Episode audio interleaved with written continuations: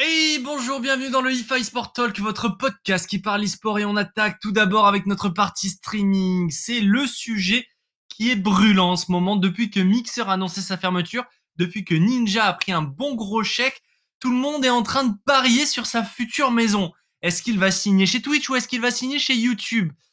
Quelques rumeurs disent que YouTube serait plutôt bien placé, notamment avec un stream test fait de la part de Ninja il n'avait pas forcément communiqué dessus en amont. Il n'y avait pas eu une grosse com qui avait été préparée, mais il a fait quand même plus de 168 000 spectateurs en direct avec environ une moyenne, on va dire, de 130 000 personnes. Bref, un premier stream réussi sur la plateforme de YouTube, mais du côté de Slasher, on dit que aucun contrat n'a été signé et que justement Ninja est toujours en train de négocier à la fois avec YouTube, à la fois avec Twitch et peut-être avec quelqu'un d'autre, mais bon, euh, quelqu'un d'autre, je ne parierai pas dessus. En tout cas, Twitch serait un petit peu contraignant, YouTube aurait beaucoup plus de liberté, Affaire à suivre, vous inquiétez pas, on en parlera à chaque fois qu'il y a des nouveautés. On continue dans l'univers du streaming, c'est Ven, V-E-N-N, une nouvelle plateforme qui va être lancée aux États-Unis, qui serait un petit peu comme le MTV de l'e-sport. Beaucoup de personnalités annoncées, beaucoup de gros noms, mais beaucoup de personnes extérieures et en train de pointer le projet du doigt en disant que ça va flopper. Je n'irai pas jusqu'à dire que ça va flopper, mais j'attends de voir pour être sûr. On prendrait un petit peu l'exemple du côté français du côté le live lancé par Webedia, autant vous dire que ça a fait un flop monumental malgré les grosses personnalités qui ont été mises sur le devant de la scène. Est-ce que ça va faire le même? Est-ce que ça va être le, le live américain? Je n'en dirai pas plus, mais il n'y a qu'un pas que je n'oserais franchir. On va enchaîner du côté Dota 2. Du côté Dota 2, c'est The International. On n'a pour le moment toujours pas de date pour ce fameux tournoi, pour le seul tournoi Dota 2 que je regarde chaque année. Mais la cagnotte, elle, continue de grimper. On est déjà à plus de 28 millions de dollars. On enchaîne du côté TV. Du côté TV, c'est Amazon qui vient de signer un deal avec Fallout. Fallout qui aura sa propre série sur la plateforme de streaming d'Amazon. On va du côté sportwear, bien entendu. Gucci qui a signé le partenariat avec Fnatic. Vous avez dû le voir passer lors des précédentes semaines. Et eh ben, c'est maintenant officiel. La collection est sortie. Vous pouvez aller jeter un coup d'œil. Je suis pas forcément fan de la collection. Je suis vraiment pas fan de la montre, mais bon, ça vaut le coup d'œil et à mon avis, c'est un partenariat qui peut euh, faire succès, notamment en Asie, du côté de Gucci. On va parler investissement. Et le chapitre investissement est assez lourd cette semaine. Sony, qui a investi plus de 250 millions de dollars dans Epic Games. Alors autant vous dire que c'est un gros montant, mais ça leur apporte pas grand-chose de la société. Ça leur apporte que 1,4% de la société. Autant vous dire qu'à l'heure d'aujourd'hui, Epic est valorisé plus de 14 milliards de dollars sur le marché. Alors vous allez me poser la question, pourquoi ce deal? Pourquoi est-ce qu'ils ont signé? Pourquoi est-ce que Sony investit 250 millions? Pour plusieurs raisons. Epic Games est un petit peu la société en vogue, la société qui a le pouvoir dans le monde du jeu vidéo. Mais surtout parce que Sony et Epic Games ont un développement très proche, notamment au niveau de l'Unreal Engine. L'Unreal Engine qui va être extrêmement poussé et extrêmement mis en avant sur la prochaine console de Sony. À voir si ce deal va renforcer les partenariats. Ne vous inquiétez pas, ça ne veut pas dire qu'il va y avoir des exclusivités d'un côté ou de l'autre. C'est juste Sony qui investit bon, la bagatelle de 250 millions dans Epic Games. On continue du côté investissement, c'est Caféine. Caféine qui vient de sécuriser plus de 113 millions de dollars dans une levée de fonds de série 2. Et Atlan, Atlan du côté des États-Unis, qui est une petite plateforme qui va améliorer la relation entre les sponsors et les streamers, entre guillemets. Les streamers vont trouver plus facilement les sponsors et les euh, sponsors qui vont trouver euh, plus facilement les streamers adéquats, notamment avec une nouvelle plateforme euh, avec du big data. Et c'est plus de 3,3 millions de dollars qui ont été sécurisés sur cette levée de fonds dont notamment parmi les investisseurs les New England Patriots. Le monde du sport américain est en train de plus en plus de mettre les billes dans le monde de l'e-sport. La grosse info vient euh, tout simplement de hier soir. Hier soir, il y avait la conférence d'Ubisoft pour annoncer les nouveaux jeux. Il y a eu du Brawlhalla, il y a eu du Rainbow Six Siege, il y a eu bien entendu le nouveau Assassin's Creed. Mais l'info la plus intéressante au niveau e-sport, c'est Rainbow Six Siege qui a annoncé qu'il y avait plus de 60 millions de joueurs dans le monde. C'est une fanbase assez incroyable qui laisse à présager que la scène e-sport a encore de très très beaux jours devant elle. Et on va finir bien entendu par la dernière petite news, ça va intéresser plus les développeurs, mais Riot Games vient d'ouvrir les euh, demandes d'accès pour l'API de Valorant.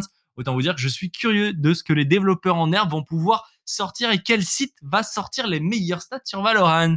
C'était tout pour les news, on va enchaîner bien entendu avec le focus de la semaine. Et le focus de la semaine, c'est les Vitality European Open, la nouvelle compétition des Valorant Initiation Series. Après la structure G2 qui a organisé son tournoi, c'est la structure Vitality qui organise son tournoi. Et autant vous dire que je suis assez mitigé par ce qui se passe sur la scène européenne. G2 a bien entendu gagné encore une fois, bien joué à G2 qui assume totalement son statut de favori. Par contre, au niveau des audiences, c'est pas oufissime. Sur le dernier jour, 5K au maximum pour le stream officiel, autant vous dire une baguette de pain si on compare ça à League of Legends. Et surtout, là où c'est le plus important, c'est si on regarde le stream de Mixwell. Mixwell qui est le joueur vedette auquel euh, G2 a construit son équipe. Il a fait plus de 10K sur son stream, donc deux fois plus que le stream officiel. Donc on est beaucoup plus enclin à l'heure d'aujourd'hui à regarder les joueurs professionnels sur leur POV, regarder un petit peu comment ils jouent et s'inspirer, plutôt que regarder le cast officiel. Alors aussi, on pourrait jeter un petit peu la pierre à Riot Game qui a fait un mode ops vraiment nul à chier pour le moment. Mais bon, connaissant Riot Game, bien entendu, il va y avoir des mises à jour et ça va augmenter de dynamisme et bien entendu avec des outils beaucoup plus puissants pour avoir une expérience télévisuelle plus poussée. Il faut aussi euh, se l'admettre qu'au niveau Europe, euh, ça veut pas prendre. Ça veut pas prendre. Les organisations européennes qui n'investissent pas massivement dans le jeu, on l'a vu, on l'a entendu, alors notamment un très bon article que je vous recommande qui a été publié sur Millennium qui dit qu'une équipe coûterait entre 15 et 25 000 euros par mois. Donc c'est un sacré coup quand même pour un jeu qui n'a pas forcément de scène, sur un jeu qui est assez nouveau et où les cash price sont pas forcément ouf. En Europe notamment, pour ce tournoi, pour les euh, Vitality European Open, c'était 17 000 de cash prize.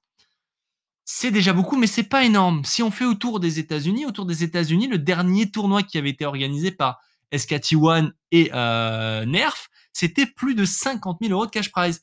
Et la scène aux États-Unis est beaucoup plus dynamique, beaucoup plus d'audience, beaucoup plus de structure.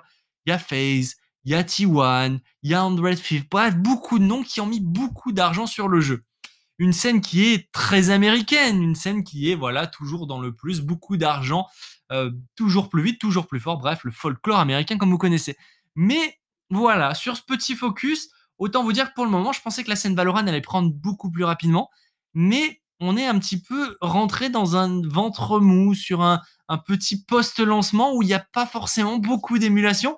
Donc j'ai un peu peur pour la suite, mais on va bien entendu continuer à surveiller ce qui se passe sur Valorant dans nos petits focus ou tout simplement sur des podcasts dédiés.